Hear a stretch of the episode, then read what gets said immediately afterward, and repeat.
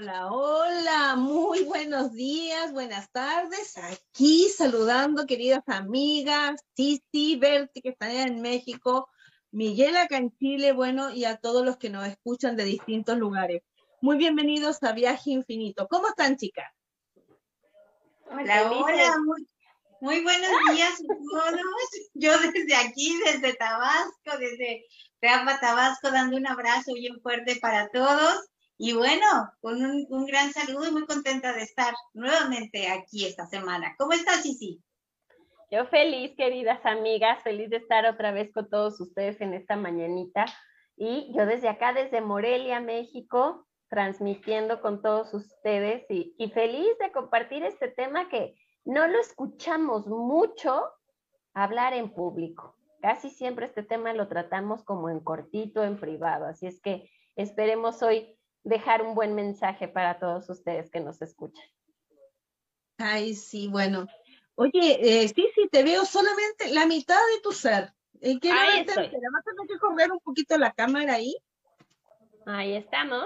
Ahí me ven. que veamos. Perfecto. Sí, ahora sí, ahora sí, sí te vemos. Ahora sí. Te vemos mejor. Bueno, como tú dices, un tema que vamos a tratar hoy, que es un tema que si es cierto que ya no es tan tabú, ya ni que ni tan normalizado como fue antes, es algo que todavía nos agrede, que todavía es una de las presiones de mayor crueldad que tiene la humanidad, más instintivas, de mayores impulsos. Hace poquito hablamos también de los círculos de poder y control, del sometimiento que genera un acto sexual que es obligado y que también hoy en día es un arma de guerra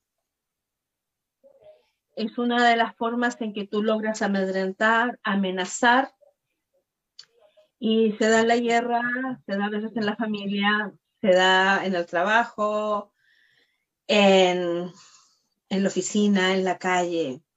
Se da con las personas que conoces, pero también con aquellas que no conoces.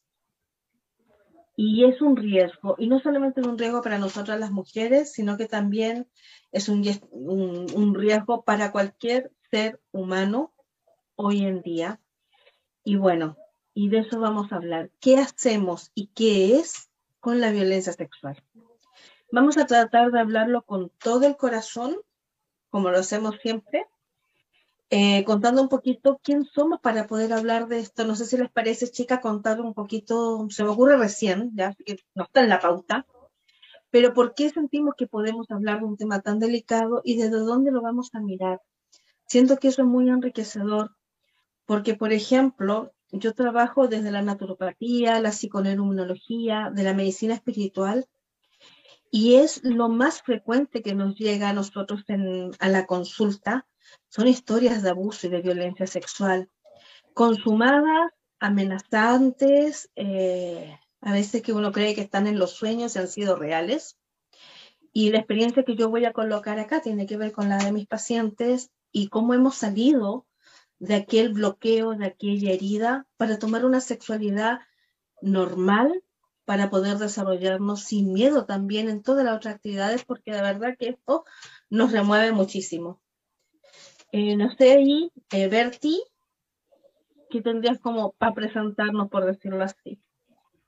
Bueno, pues yo igual en consulta es, es un tema, yo lo, lo, abordo desde la tanatología, el desarrollo humano y las constelaciones familiares, donde trabajamos con el alma, con el corazón y nos damos cuenta cómo desde muy pequeños eh, se, se, puede presentar el tema del abuso sexual y es algo que, que, viene marcado a veces en el consciente o inconscientemente, pero que, que lo trae marcado el alma y es algo que venimos jalando durante toda nuestra vida. Hay quienes no lo recuerdan, realmente lo, lo, borran y hay quienes sí lo traen más claro, pero que cuesta mucho trabajo irlo procesando. Y el abuso se viene haciendo como repetitivo en diferentes etapas de la vida. Entonces es un tema que va más allá y que como, como decía sí, si no a veces está como, como muy en secreto, como que no se habla mucho de él pero que afecta muchísimo la vida del, ser, porque queda como esa huella interna y qué es de lo que hoy vamos a platicar. No sé, tú, sí, sí, desde cómo lo, lo abordas. Pues yo igual, chicas, yo lo abordo pues desde esta parte psicológica, desde esta especialidad que tengo en neuropsicología y que sí, efectivamente, nuestro subconsciente se queda con muchísima información albergada. Obvio, este, como dice Vale, nos llegan muchas pacientes, muchas personas que, nos dan la, la, confianza de que las acompañemos en su proceso, viendo que desde niñas muchas de ellas han sufrido el abuso sexual y que a largo plazo lo normalizan y se crea una dependencia y una codependencia, ¿no? Entonces, desde esta parte psicológica lo vamos a abordar el día de hoy, mi querida Vale. Así es. Y bueno, y de esta parte psicológica, de esta parte espiritual, desde los ancestros, vamos a tener mucho más claro qué es lo que sucede y en toda familia hasta ahora hay alguna historia ahí presente. Y te cedo la palabra a ti, Berti, porque sé que tienes ahí eh, distintas formas en aclararnos cómo es esto que sucede y a qué nos referimos exactamente. Sí, vale. El abuso, el abuso sexual puede ser de muchas maneras, de, muchas. De verdad es, es un abanico de, de maneras donde puede haber abuso sexual. Puede ser desde la parte verbal, puede ser desde, desde la parte del tocar, no tiene que ser solamente desde como lo, pensábamos, que solamente era con penetración. No, no, no. Un abuso sexual viene de muchas maneras y, pueden ser tocamientos, pueden ser palabras, pueden ser eh, formas. Entonces es todo un tema. Y, hablando de, ello, se dice que desde, desde niños eh, a veces se, siente esta parte del abuso en, a lo mejor en un tocar, en un tocar de, algún familiar, porque esto se, dice también que, los abusos vienen siendo eh, en la niñez desde el tema de la familia o, el, círculo cercano, y a veces es simplemente el, el el tocar, las palabras, las miradas, y eso puede ser un abuso. Y ese abuso se viene cargando en, la vida y, y, de verdad crecen las personas con ese abuso. Y ahí es donde hay que poner mucha atención porque a veces está en el inconsciente y eso afecta mucho en la vida adulta también. Entonces, sí, es bien importante el tema de, de, los abusos. O, en fin, o se puede hablar también desde cuando eres adulta en una oficina, con los compañeros de trabajo, en, este tema laboral o como parejas, porque es una línea bien delgada de lo que es el abuso, el abuso sexual. De verdad, puede ser en fotografías, en redes sociales, en, que te obliguen, en el de que te toquen, en el de que te, el de que te abracen de más. Eh, viene de, muchas maneras donde, donde el ser se siente realmente abusado. En las parejas, en, las parejas, en los matrimonios, puede llegar a haber también abuso sexual donde uno de los dos no quiere y se pueden hacer ese abuso. Entonces el abuso es, es algo que se puede mirar desde muchos ángulos y donde puede lastimar muchísimo. Entonces hay que mirar bien eh, uno como, como, como ser, cómo se sienten, cómo, cómo va uno reaccionando, cómo siente uno la sexualidad, si es agradable, si es lastimosa, si te sientes mal con ello. Ver a los niños, a, los niños que nos rodean también, cómo están, cómo se sienten, eh, cómo, cómo van. Así que es todo, es todo un tema, de verdad es, es todo un tema y que te puedes ir dando cuenta porque cambia, cambia en tu manera de vida, en la manera de dormir, de comer, en la ansiedad, en, tus cambios de, de humor, viene, viene haciendo todo una, un, proceso interno. Entonces sí hay que estar como muy pendiente porque es, es un tema y se maneja en todos los ámbitos, de verdad. Puede ser igual en la escuela, les digo, en la oficina, en, la parte del novio, de, de, la pareja, del matrimonio. Entonces, sí habría que poner como mucha atención en, en, este tema, porque va más allá, de verdad, es, es se ven muchísimo los casos de, con este tema de agresión sexual de lo que nos podemos imaginar. No sé qué opinan, chicas. Sí, Betty, fíjate que tú lo decías que, que la violencia viene de muchas maneras y los niños, justamente en estos momentos estamos haciendo una campaña que se llama Amigos por ellos, donde estamos protegiendo a los niños del abuso sexual. Y yo lo compartí hace unos días que, que en México somos uno de los primeros países en abuso sexual infantil, porque de 10 niños, 8 reciben abuso sexual. De esos 8 o de esos mil niños que podemos decir, solo el 10% denuncia y solo el 5% van a, a, las autoridades y les hacen caso.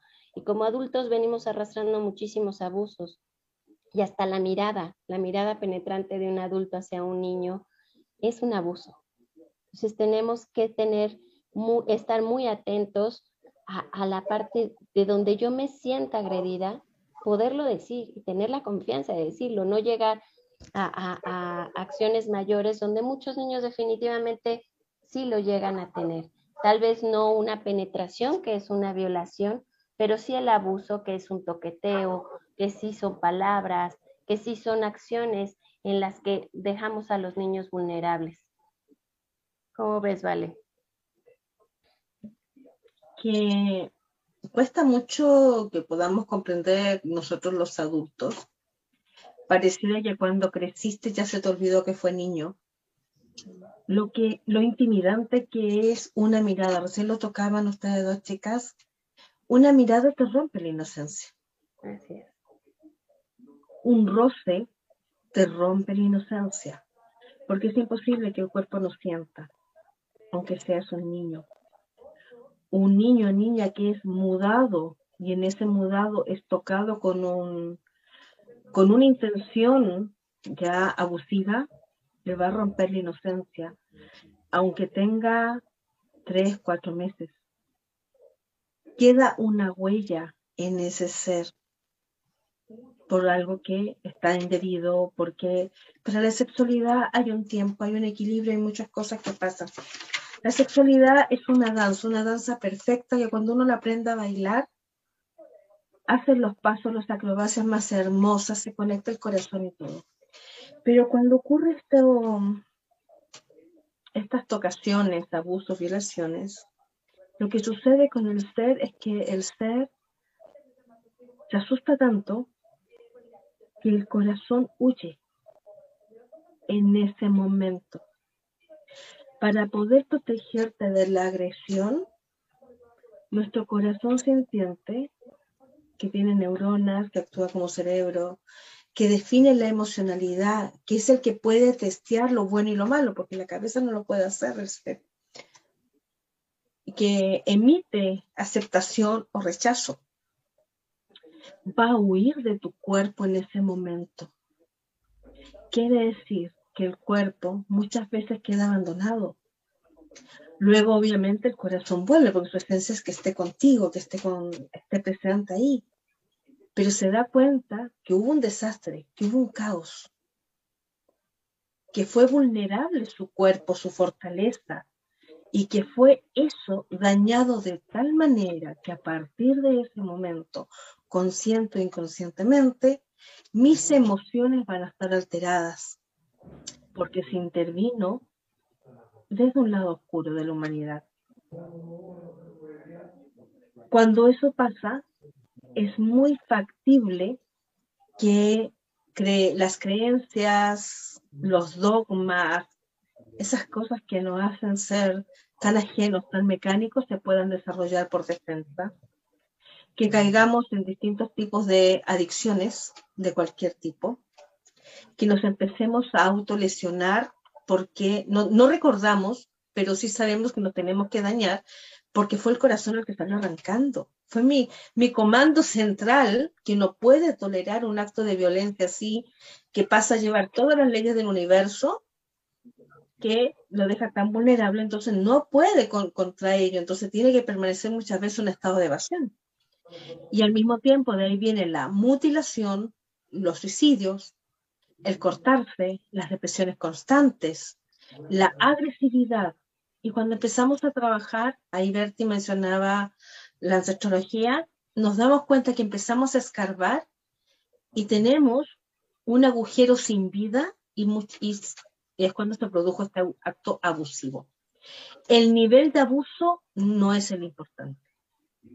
Basta que haya ocurrido, porque una violación una persona la puede superar más rápido que una mirada indiscreta o acosadora en un niño que no recuerde. Ni siquiera recuerda esa mirada de ese tío o tía, porque esto no tiene que ver con, el género que tengas, ¿ya? Pero fue tanto lo que penetró que el corazón se asustó y se fue, porque no corresponde. Es como que quisiéramos mezclar agua y aceite, no se puede.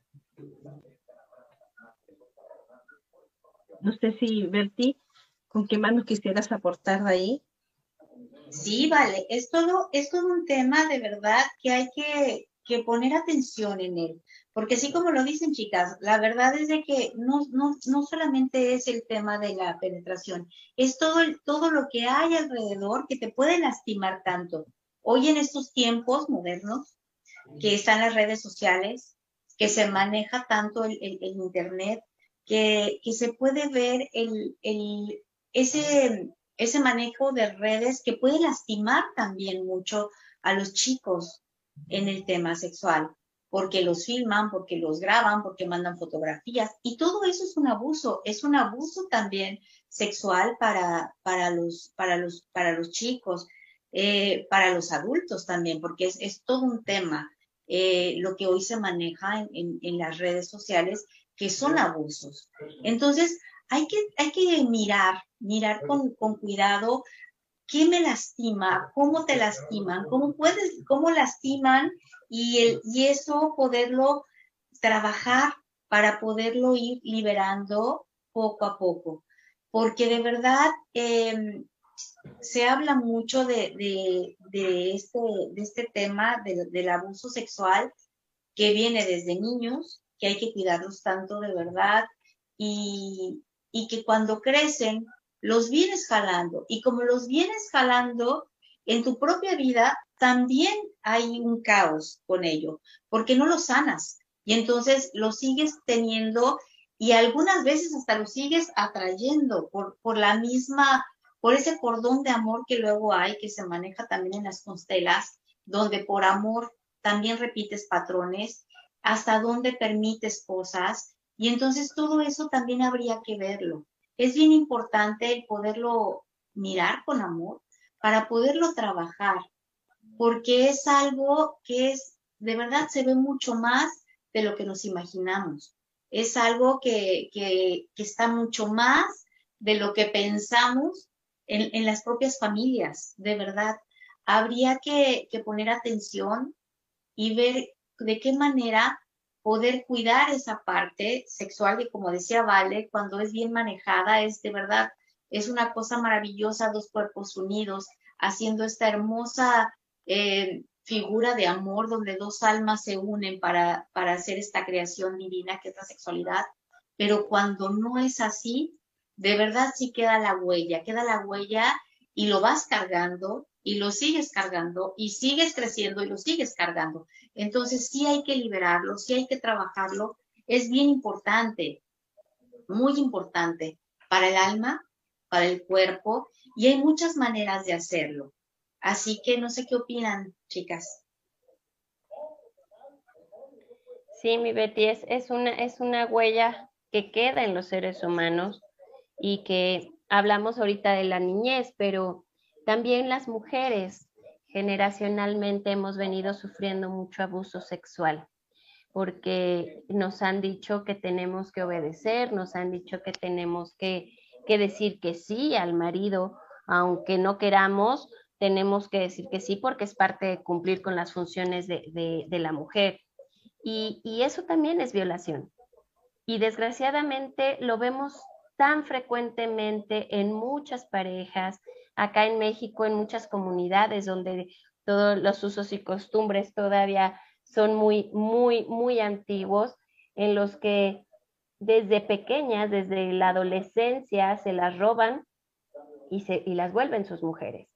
Y, desde ahí están sufriendo violencia, están sufriendo violaciones, pero pues es parte de lo que las costumbres dicen que tienen que aguantar las mujeres. Y, y lo normalizamos y no es algo normal ni es algo que nos ayude a la humanidad a seguirlo este, permitiendo. Por eso que hacemos estos programas para informar que no es algo que no, porque ya una violación es en el simple momento de decir no quiero y me obliguen a hacerlo. Por obligación, por, por este, fuerza, por lo que sea, ya es violación, aunque sea mi marido. Es algo que de verdad tenemos que notarlo y tenemos que decirlo. Qué fuerte, sí, sí. Y que es algo que, se, que es más, o sea, es mucho más común de lo que nos imaginamos. Porque cuántos matrimonios de verdad pasan, pasan ese tema, donde no quiere la mujer y, y bueno, es el marido y hay que cumplir. De verdad se ve muchísimo. Yo creo que aún en estos tiempos se ve muchísimo. Y eso, de verdad, eso son violaciones. El que te obliguen a hacer cosas que no quieres hacer.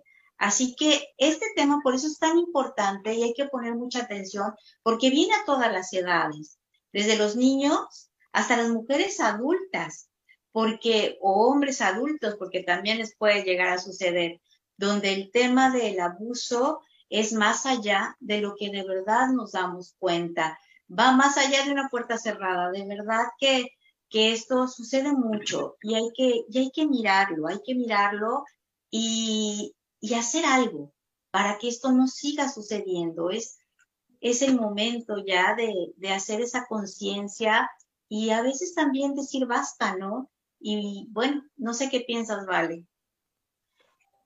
Solamente agregar que la violencia sexual también es un acto de manipulación.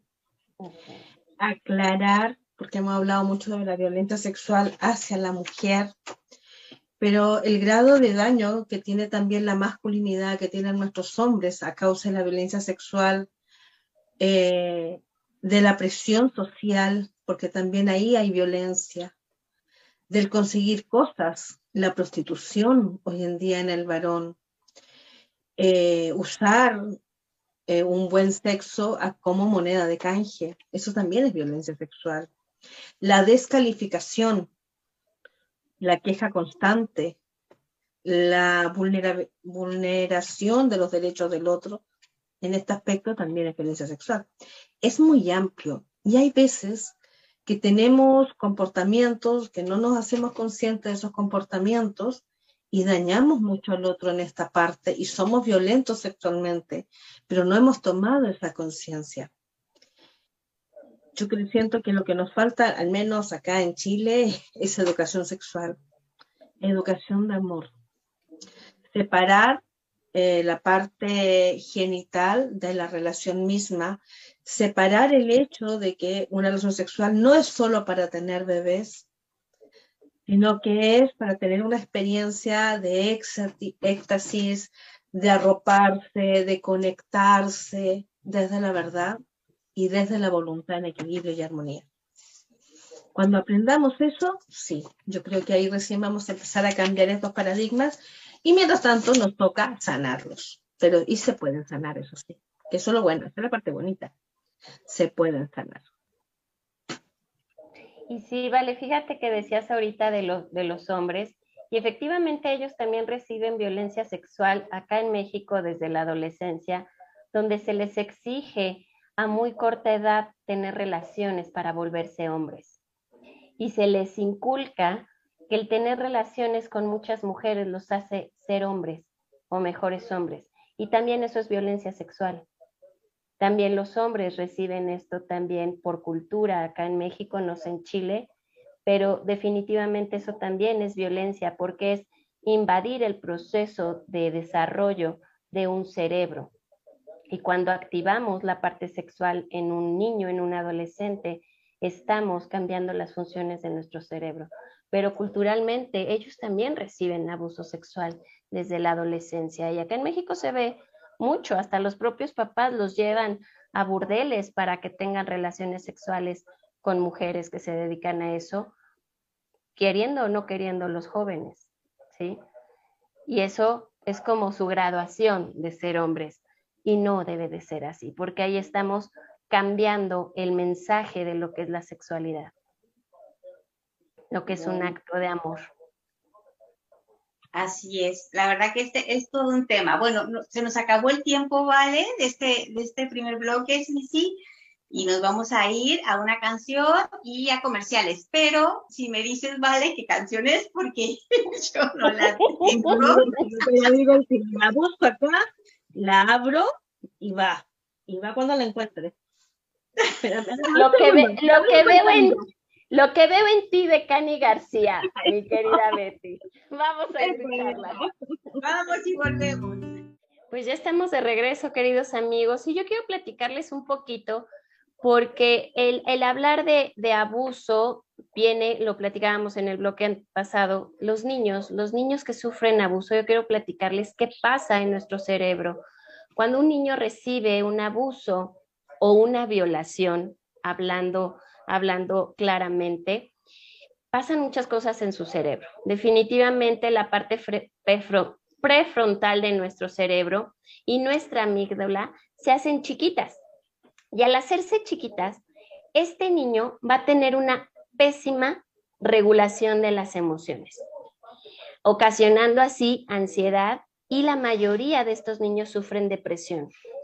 Y es tan maravilloso nuestro cuerpo que los niños van creciendo con eso, porque niños que han sufrido violaciones, normalmente quien los viola, pues son personas cercanas a ellos y son muchas personas que están en su propio círculo, en su familia, y los amenazan a que no hablen. Entonces, el miedo que ocasiona e-, este abuso definitivamente afecta a nuestro cerebro y afecta el cerebro en la regulación de las emociones. Muchas veces nos dicen, bueno, ¿y cómo sé que un niño este, sufrió un abuso? ¿Qué tengo que ver yo como mamá? Ahí tenemos que estar muy al pendiente en su estado de ánimo, en su comportamiento, en si hay alteraciones en el sueño.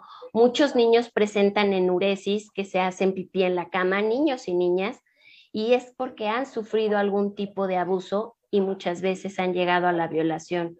Empieza a cambiar sus hábitos de higiene, tienen este, alteraciones en, en, la parte de la alimentación, baja su rendimiento de nivel académico. ¿Por qué? Porque definitivamente su atención no está en ese momento debido a las alteraciones que pasa su cerebro. Pero ¿qué pasa con estos niños? Cuando estos niños van creciendo, van creando algo muy importante que es crear un patrón psicológico, ¿sí? Este patrón en el que ellos se sienten sucios, en el que ellos se sienten no merecedores y el autoestima de estas personas que han sufrido abuso inmediatamente empieza a bajar. Su autoestima se vuelve sumamente chiquita, se vuelven personas que no creen en ellos, que creen que no merecen nada, que el miedo está constante y latente en su, en su ser, en su pensamiento, en su cuerpo, en su cerebro, y esto no los ayuda a ir avanzando. Entonces, empiezan a buscar situaciones o personas que llenen estos vacíos. Son personas que no saben a un punto qué hacer con su vida, no pueden decidir por ellos mismos. Y esto es bien importante que empecemos a, relacionarlo. ¿Por qué? Porque hay muchas personas, adultos que ya tenemos hoy en día, que empiezan con este tipo de actitudes y que no saben de dónde vienen. Y esto es porque si ellos recibieron algún abuso o alguna violación, tal vez fue tan fuerte para su cerebro que lo tienen bloqueado. Bloquean los recuerdos. Sin embargo, su comportamiento habla mucho por ellos. Y hablamos de abusos de diferentes tipos, ¿no? Los adolescentes, los niños reciben abuso como maltrato físico, maltrato psicológico y son abusos. Hoy en día las leyes acá en México ya tienen un castigo si se demuestra si hay un abuso psicológico. Y son personas que van por la vida, muchas de ellas haciendo daño, queriendo queriendo demostrar o compartir todo el dolor que traen dentro y no saben cómo hacerlo lo empiezan a, manifestar a las personas que los rodean. Las personas dependientes siempre presentan una falta de autocontrol de ellos mismos. Y este malestar hace que se centren en una dependencia. Muchos toman el sexo como dependencia, muchos toman el alcohol, muchos toman drogas, muchos toman compras y muchos toman, sobre todo las mujeres, en buscar hombres violentos, hombres dependientes y con una autoestima bajo. Las mujeres que sufren de todo esto tienen que darse cuenta porque el primer paso para poder sanar esto es darnos cuenta que estamos teniendo una codependencia. Alguna de estas situaciones. Y esto es mucho, muy importante tenerlo claro, porque cuando nos llegan y, yo lo comparto este, con ustedes, algunos pacientes, sobre todo mujeres que han llegado este, y que han vivido abusos desde niñas, normalmente sus relaciones de pareja no pueden ser sanas porque están dependiendo de ese estímulo para mantenerlas en vida. Si es de un caballero que haya sufrido abusos, son caballeros sumamente inseguros de sí mismos y que pocas veces son personas exitosas en la vida. Y hay algunos que son exitosos, pero en la parte personal no pueden definir lo que quieren en su vida. Entonces, yo no sé qué opinen ustedes de toda esta información, chicas. Que la modificación en, en un acto de violencia sexual, no importa los niveles, la categoría, ni nada, como tú vas diciendo, se va a presentar, se presenta esa herida. Y una de las cosas que, que más agranda la herida es cuando los tutores las personas adultas que tienen el orden divino de proteger a ese bebé, a esta criatura, ¿ya? O las personas cuando yo soy adulto, donde he depositado la confianza, son los que me agreden o no hacen nada o no me creen, esa herida se hace mucho más profunda y más difícil de sanar. Es como si se infectara. Porque una cosa es que venga alguien que tiene un trastorno. Para que haya abuso sexual, tenemos un trastorno emocional, mental o, o biológico al otro lado, porque si no, no existe. En la normalidad, los seres humanos nos atraemos en edades semejantes, en equilibrios similares y necesitamos del permiso del otro al 100%.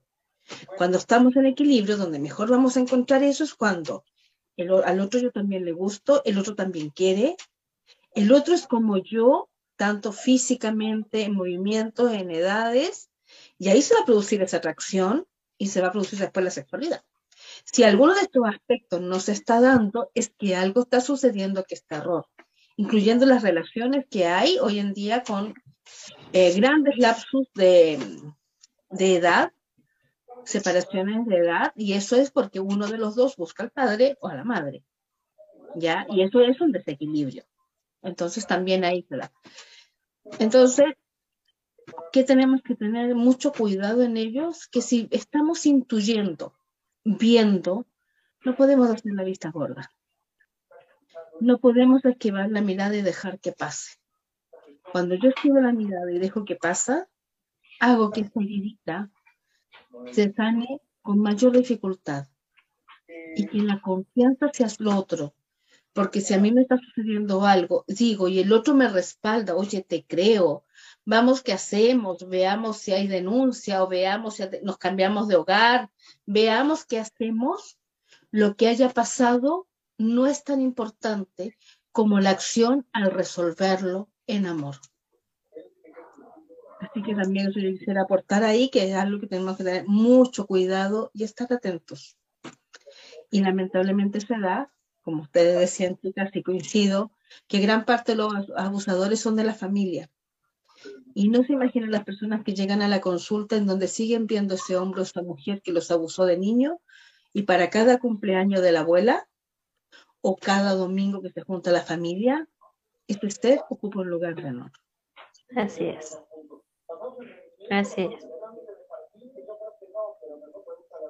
Qué difícil, ¿no? Qué difícil este tema porque es en el, es en el círculo cercano donde pasa Y muchas, muchas veces los, los niños o los adolescentes no tienen la confianza de decirle a, a papá o a mamá lo que, lo que pasa, o a veces el mismo papá o mamá son los abusadores.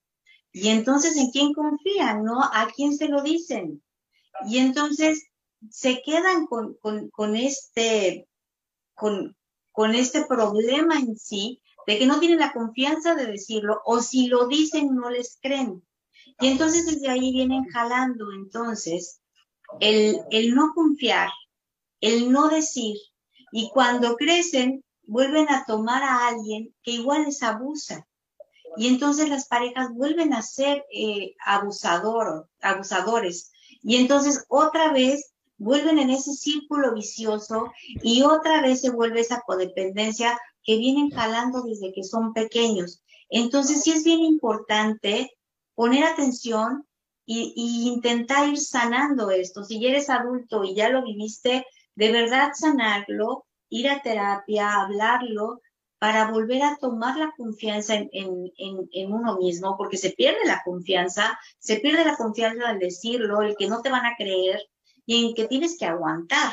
Y la verdad es que es bien importante el poder sanar esas heridas que van quedando desde, desde la niñez, que muchas veces desde ahí comienza toda esta historia de violencia, donde los papás deben de creerles también a los hijos de qué les está sucediendo y estar observando de verdad qué pasa, porque muchas veces los papás también fueron abusados y ven a los hijos que les, los están abusando y no se quieren dar cuenta y no quieren eh, hacer este proceso de acompañarlos, de ayudarlos y de salir de ahí.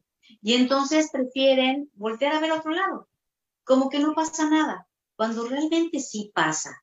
Entonces creo que es, es todo un tema donde hay que sanar, hay que sanar lo principal para poder ayudar a los que están a tu alrededor, porque se ve mucho más, es mucho más frecuente de lo que pensamos. Y de verdad, eh, el, mirarlo, el poderlo sanar en uno mismo, ayuda, ayuda muchísimo. Y hay muchas formas de hacerlo. Pues tú hay, Fíjense, chicas, que hace, hace un tiempo atendía a un pequeño de 11 12 años en el que llegó su mamá muy preocupada al consultorio con el niño, un niño que yo ya conocía desde más pequeño, y, venía muy conmovido, muy triste porque pues lo habían regañado muy fuerte. Lo habían regañado su mamá muy fuerte porque había un conflicto muy grande en su familia. Este pequeño vio actos sexuales de su papá con la novia este, tuvo mucha información de los primos mayores con respecto a esta parte de la sexualidad. Y este niño en su curiosidad y en, en, ver esos actos con papá, que para él fue un shock y trauma que recibió, que él no esperaba vivirlos, él en, este, en esta tantísima información que recibió su, su cerebro a temprana edad que afectó su amígdala, a él se le hizo muy fácil hacer lo mismo con sus primitas más pequeñas.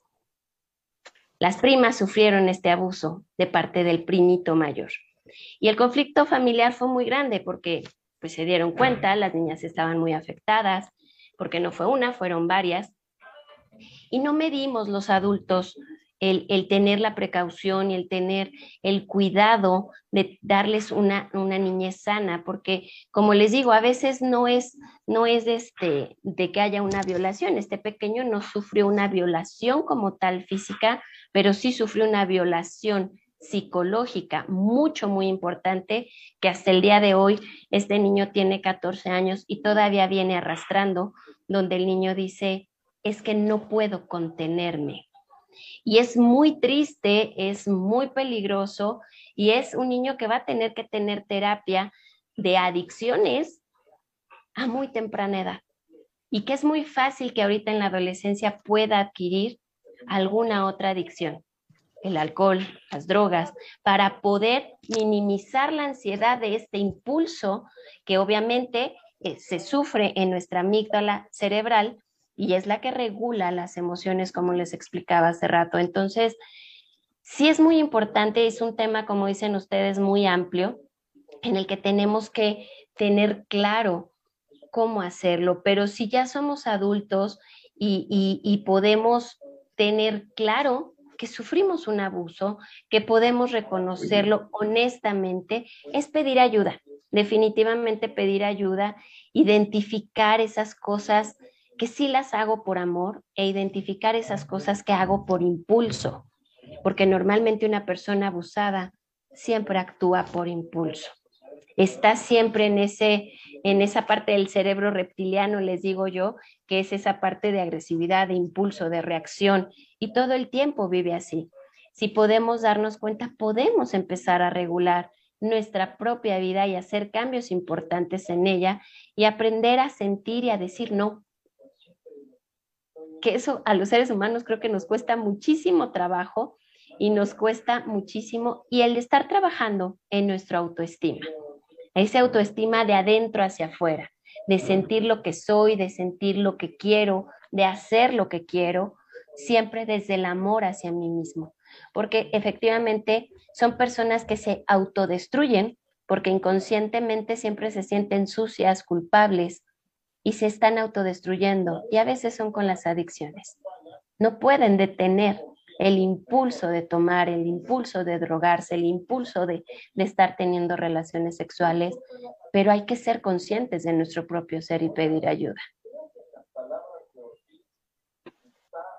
Y lo mismo que estamos hablando hoy en día de las personas que sufren el abuso, también está la posibilidad que aquellos impulsos que no están manejando, aquellos que abusan, no hay una necesidad de maldad por si acaso, sino que hay una carencia y hay un vacío en ellos también, que probablemente han sido abusados.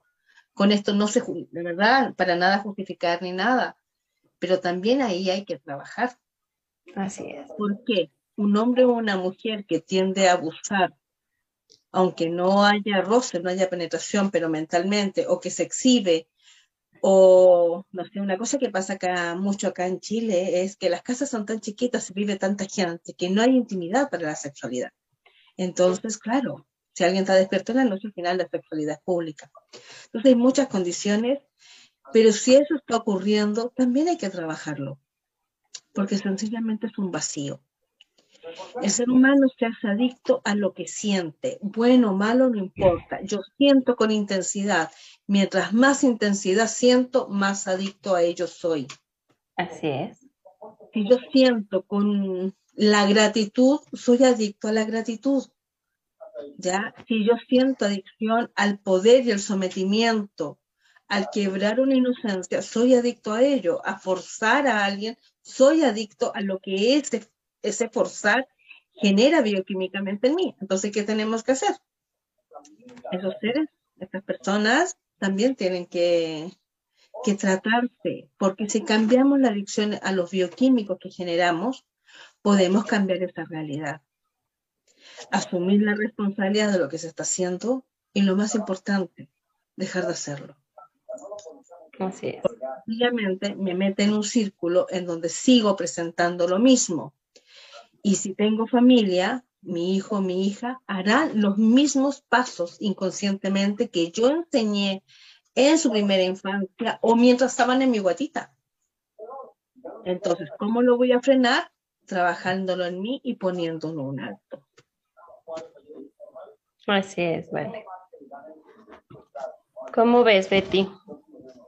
Pues que sí, que este tema, el, el abusador fue abusado también. Y entonces repite el patrón. Y a veces el, esto no está manejado, no lo controlan y a veces hay mucha ira también. Y la ira hace que también sigan siendo abusadores y siga sufriendo y vuelven a, crecen, se casan, pero siguen siendo agresivos y entonces siguen abusando porque traen esa misma cicatriz ahí en el alma, ¿no? De, haber sido abusados. Y entonces tienen ellos también que abusar, desde el enojo, desde el coraje, desde ese corazón roto. Y entonces esto sigue repitiéndose. Por eso es tan importante sanar, por eso es tan importante observarse y sanarse, porque sí se puede, se puede, se puede sanar cuando te das cuenta de lo que estás haciendo. Y, y los que les toca jugar el papel de que abusan, también se puede poner un alto y también puedes decir basta y puedes decir esto no me gusta y también se puede sanar. El tema aquí es darte cuenta, el por qué permites, cuando son relaciones ya de adultos, el por qué lo permites también, ¿no? ¿Por qué, por qué te tienes que permitir que te abusen? Entonces, es, es un tema bien sensible, es un tema de verdad muy complejo y que, y que está y que existe y que hay que mirarlo y que hay que mirarlo con amor, sobre todo por los niños, que es cuando comienza toda esta historia de la sexualidad, ¿no? Así es, Betty. Y sí, las personas que fueron abusadas, pues definitivamente llevan un camino no agradable, es doloroso poder recordarlo, pero sí se puede. Y es a sentir a la vida y decir sí para poder sanar. Y nos vamos, se nos acaba el tiempo y nos tenemos que ir a una, a una pausa y nos vamos a ir a oír una canción muy linda de Baluna Montaner que se llama Refugio. Vámonos y regresamos porque todavía nos falta un poquitito más. Hola, hola, y ya estamos de vuelta en este programa tan interesante y valioso, que es hablar de qué es la violencia sexual y en esta parte, ¿qué hacemos? Ya, ¿qué hacemos si esto está, si esto sucedió? ¿Qué hacemos si creo que sucedió pero no estoy segura? Si lo que me está sucediendo es violencia o es parte de, o es que a veces eh, hay tanta confusión y muchas veces no, yo creo y es porque no me he modernizado tanto y un grado de violencia. Entonces, ¿qué pasa si esta energía se movió de esa manera o se está moviendo? Y si tengo claridad o no tengo claridad, es lo que vamos a estar hablando aquí en este tercer bloque con Berta y con Sisi. Bueno, primero decir que la mente crea realidad. Entonces, si yo creo que sucedió, mi cuerpo está actuando como que pasó y debo resolver. Si tengo dudas de algo, cercionar, cercionar, ay, cercionarme lo mejor posible, ya cerciorarme, esa es la palabra, eh, buscar a alguien que me apoye, que me escuche, que me oiga. Y si no hay nadie que me escuche me oiga dentro de la familia, dentro de la oficina, dentro de la escuela, porque no tengo esos grados de confianza, porque si le digo a mamá, papá, va a ser horrible quizás con sus reacciones y no confío en eso, bueno, pedir ayuda a un profesional. Si estamos en la escuela, están los inspectores, las orientadoras, los psicólogos, los directores. En el trabajo, bueno, ser más independiente y buscar un terapeuta, buscar un psicólogo, un consejero. según el lugar vamos a encontrar a alguien. Es tan fuerte, tan duro, que necesito buscar a alguien. Yo creo que ese es el primer consejo. Si la persona con la que yo me encontré me va a culpar, y me culpa de algo con preguntas tan claras, ¿y qué hiciste? ¿Y cómo fue? ¿Con qué ibas vestido o vestida? ¿Y en qué momento le diste la entrada? Distintas cosas.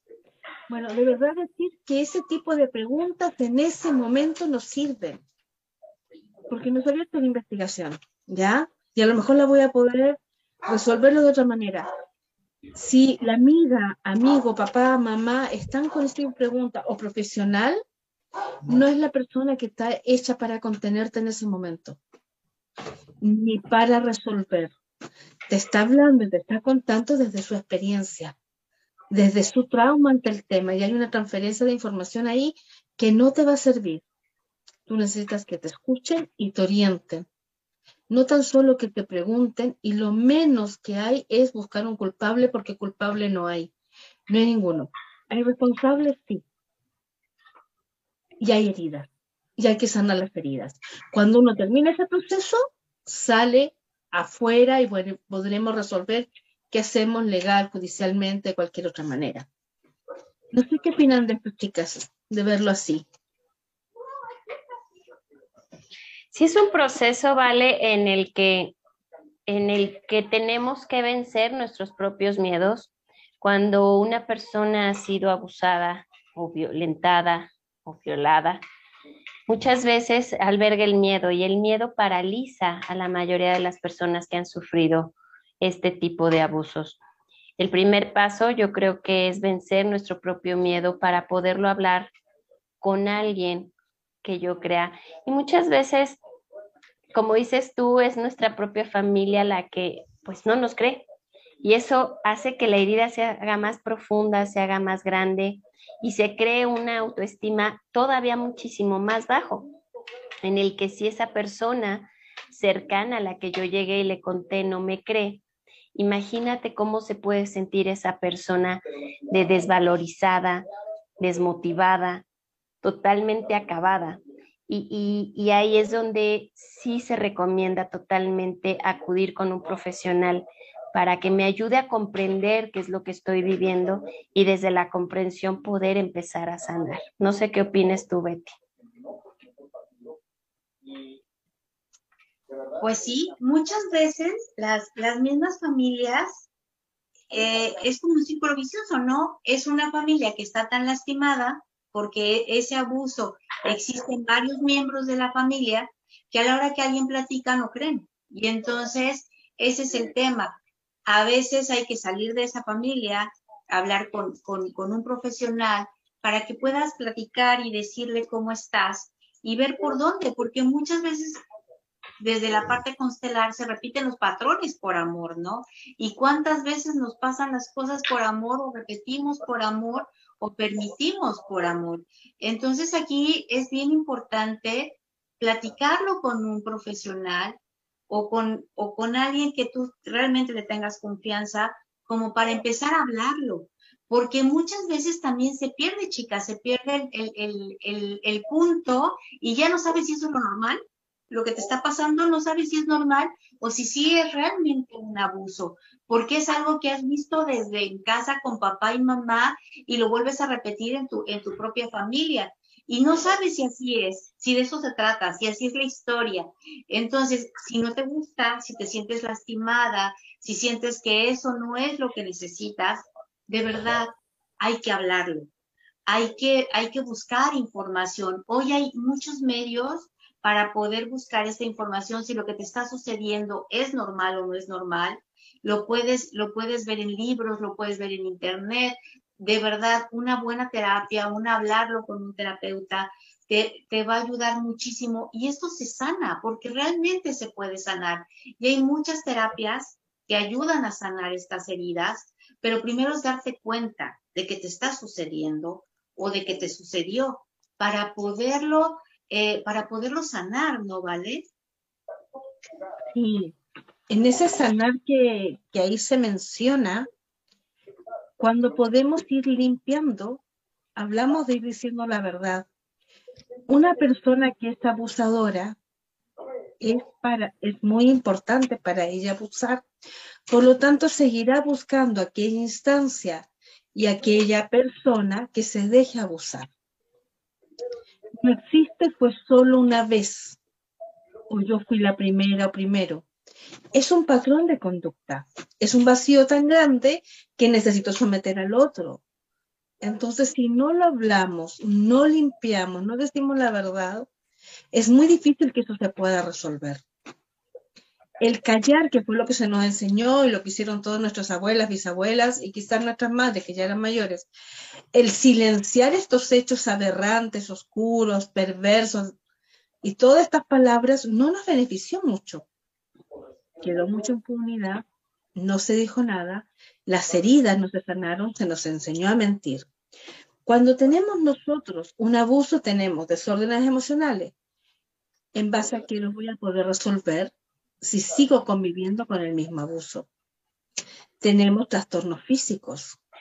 Dan parte de las perturbaciones hormonales que tienen las mujeres o los varones en su desempeño en la sexualidad o eh, trastornos que hay en los órganos genitales tienen que ver con los abusos, con esos abusos que yo no dije.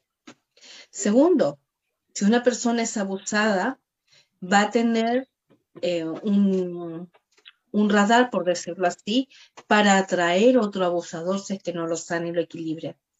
Eso también es súper importante, por eso tenemos que dedicarnos a restaurar con amor y ver dónde restauramos y dónde fortalecemos a esa persona si va a estar en un trámite policial o judicial. Porque si no la fortalecemos, no la arropamos, no la abrazamos, el revivir en la investigación, que además muchas veces uno no está de acuerdo con las sanciones que, que se generan, te va a volver a dañar. Entonces, un trabajo constante. Es poco probable que una situación de esta en un niño o en un adulto la podamos sanar en una semana, en dos días, sí, no, si ya se pasó. Se usa mucho hoy en día que los adolescentes son abusados, pero para no salirse del, del medio, me tengo que olvidar, porque mi compañero de curso está en el curso, voy a estar en el curso, yo voy en primero medio y me quedan tres años él todavía. Ahí no se limpia. Hay que limpiar, hay que cambiar de ambiente. No nos vamos a hacer más fuertes porque sobrevivimos a eso en el mismo lugar. Tenemos que modificar muchas cosas para que no nos transformemos en abusadores y tampoco nos estemos autoagrediendo. Está lleno los noticiarios en donde se cuenta la historia a veces en un audio a una amiga, pero nadie interviene. Entonces sigue sucediendo. Y como yo no puedo con la pena, yo me hago cada vez más disponible para que suceda. Y es un círculo vicioso. Es un círculo de poder y control del cual podemos salir plenamente. Otro aspecto súper importante es trabajar con los ancestros no sirve solamente, yo sé que en eso tú nos puedes aportar también, que lo trabajemos en este plano, por decirlo así. Se tiene que trabajar a nivel espiritual. ¿Y qué nos podríais compartir de eso, Berti? Fíjate que es, es bien bonito este tema porque es liberarnos, liberarnos de este patrón que a veces por amor lo venimos arrastrando. Le pasó una abuela, una bisabuela y por amor permito que yo también lo voy a vivir, porque yo como ella tengo que vivir lo mismo. Y entonces ahí es donde hay que poner mucha atención, donde qué tanto por amor estoy permitiendo que me pasen las cosas y lo callo y lo sigo aguantando. Entonces es momento de limpiarlo, de sanarlo. Hay una esa linda herramienta que es constelaciones familiares donde te das la oportunidad de agradecer, honrar y sanar el proceso para limpiar también a los que vienen, porque también eso es importante, decirles a, los, a las nuevas generaciones, a los que vienen, esto no tiene que ser así. Ahora pueden ser las cosas diferentes.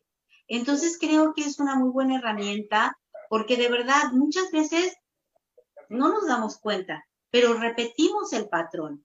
Por eso, por eso les comentaba, a veces ni siquiera sabemos que somos, que son abusadas o somos abusadas porque lo vemos en casa. Y entonces, como lo vemos en casa, pues no sabemos si esto es así normal o no es normal. Y entonces se pierde, se pierde el, dónde comienza y el dónde termina. Y luego se vuelve un círculo vicioso. Por eso hay que sanarlo, hay que limpiarlo y hay que portar esto para que las nuevas generaciones puedan estar limpias y puedan amar de una manera diferente. Y, esto en Constela es muy lindo porque no hay tanto que hablarlo. Solo hay que dejarlo fluir, mirarlo para poderlo sanar. Así que es, es una buena herramienta, como hay muchas otras. Tú también tienes, no sé si algunas otras herramientas. Sí, fíjense que, que, una de estas herramientas también es la hipnosis, que nos ayuda a trabajar con el shock y trauma recibido, ¿sí? El, eh, la hipnosis no nos ayuda a borrar el recuerdo, pero sí nos ayuda a borrar la impresión y el, el sentimiento que llega ante ese shock y trauma. Los ejercicios cognitivos conductuales también nos ayudan muchísimo a cambiar la perspectiva de nuestro actuar y que en terapia nos ayuda muchísimo llegar a esa comprensión y a ese aprendizaje. Y ahorita que las escuchaba, este, hace años di un, un taller para, para muchas personas sobre los duelos y les decía que parte de cerrar un duelo es llegar al aprendizaje de esos actos dolorosos que vivimos. Y, una mujer se paró muy molesta y me dijo, ¿qué puedo aprender yo del abuso de mi padre que hoy me dio una hija? Y, toda la gente se quedó muda sin poder decir nada y ella estaba muy enojada, muy enojada con la vida, sin embargo haciéndose responsable de esa hija que ya tenía en ese entonces 10 años.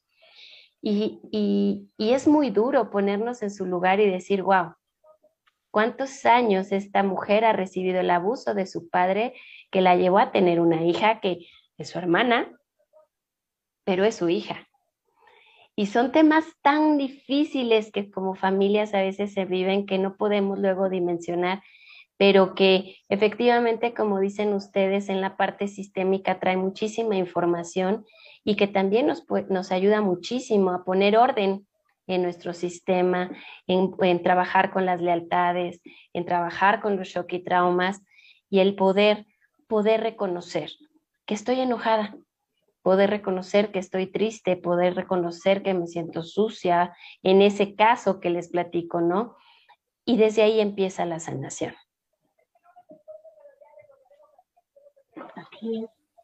Y si a todo esto que es mental, espiritual, trabajamos con la medicina energética, que es Reiki, sanación reconectiva, limpiamos el campo áurico, hablamos de sentirte sucio, de si has tú recién chichi o de sentirte sucio, quiere decir que te desconectaste. Acuérdense que el corazón se fue. En ese segundo el corazón desapareció no había amor. Por eso sucede y el corazón así te espanta tanto que se va. Entonces, a partir de eso, vamos a tener larvas, parásitos energéticos, debilidades en nuestra aura que van a hacer que nuestra energía baje muchísimo y nos confundamos aún más. Entonces ahí es súper importante todo tipo de terapia energética que restaure el campo espiritual para que nos podamos desenvolver así, acogidos, calentitos, y para que nuestro corazón vuelva a integrarse y empiece a hacer todas las funciones, porque queda con miedo, queda con susto, y si me vuelve a pasar, y si otra vez no me creen, y si me vuelven a mirar, y si me vuelven a forzar o a manipular, o debo volver yo a hacer lo que no quiero, entonces, para eso no sucede, no, vaya sucediendo y lo nos vayamos descargando, de, a saliendo desde ahí, la medicina energética te ayuda a equilibrarte completamente. Los símbolos, las frecuencias sanadoras, los mantras son maravillosos y además apagan la mente un ratito para que pueda concentrar la energía en poder sanar y restaurarme, en descansar bien, y dormir sin pesadillas. En ir permitiendo que mi sensibilidad se desarrolle de otra manera, entonces cuando alguien me toque, no venga el recuerdo nuevamente. Con la medicina energética vamos sanando lo que es la memoria celular, las membranas. Entonces percibo el mundo de forma distinta y puedo entender los pensamientos, las sugerencias, los consejos, los procesos, porque de todas formas pese a lo que haya pasado, me reconozco un ser completo, con una experiencia que aprender. ¿Ya? ¿Te dolió? Sí, dolió. Qué fuerte, qué intensa, lo que tú quieras, sí, todo eso. Pero vuelvo a ser un ser completo. Y este es el camino para poder ir restaurando todas estas instancias. Porque la única forma es volver a recibir amor. Y la, y la, terapia o la medicina energética lo que te da es amor universal. No el, mamá, no el amor condicional a veces de la pareja, de la amistad, de papá, de mamá, de los abuelos, porque con todos sus dogmas, con todas sus creencias, eh, cuesta que sea tan puro. Es un amor totalmente distinto, que efectivamente va sacando así como, como que va soplando los bloqueos y va evitando que haya autolesión, agresión o la cadena no se corte. Se sabe que muchas veces cuando las personas han decidido no tener hijos, cortar el linaje, y es el último, es el último Varela, es el último Díaz, el último Pérez, porque ya a partir de ahí, en muchas ocasiones, es porque como no se han logrado frenar los abusos en generaciones anteriores, ese camino de experiencia familiar ya se cierra para poder hacer uno nuevo, puesto que no se logró sanar todo ese equilibrio.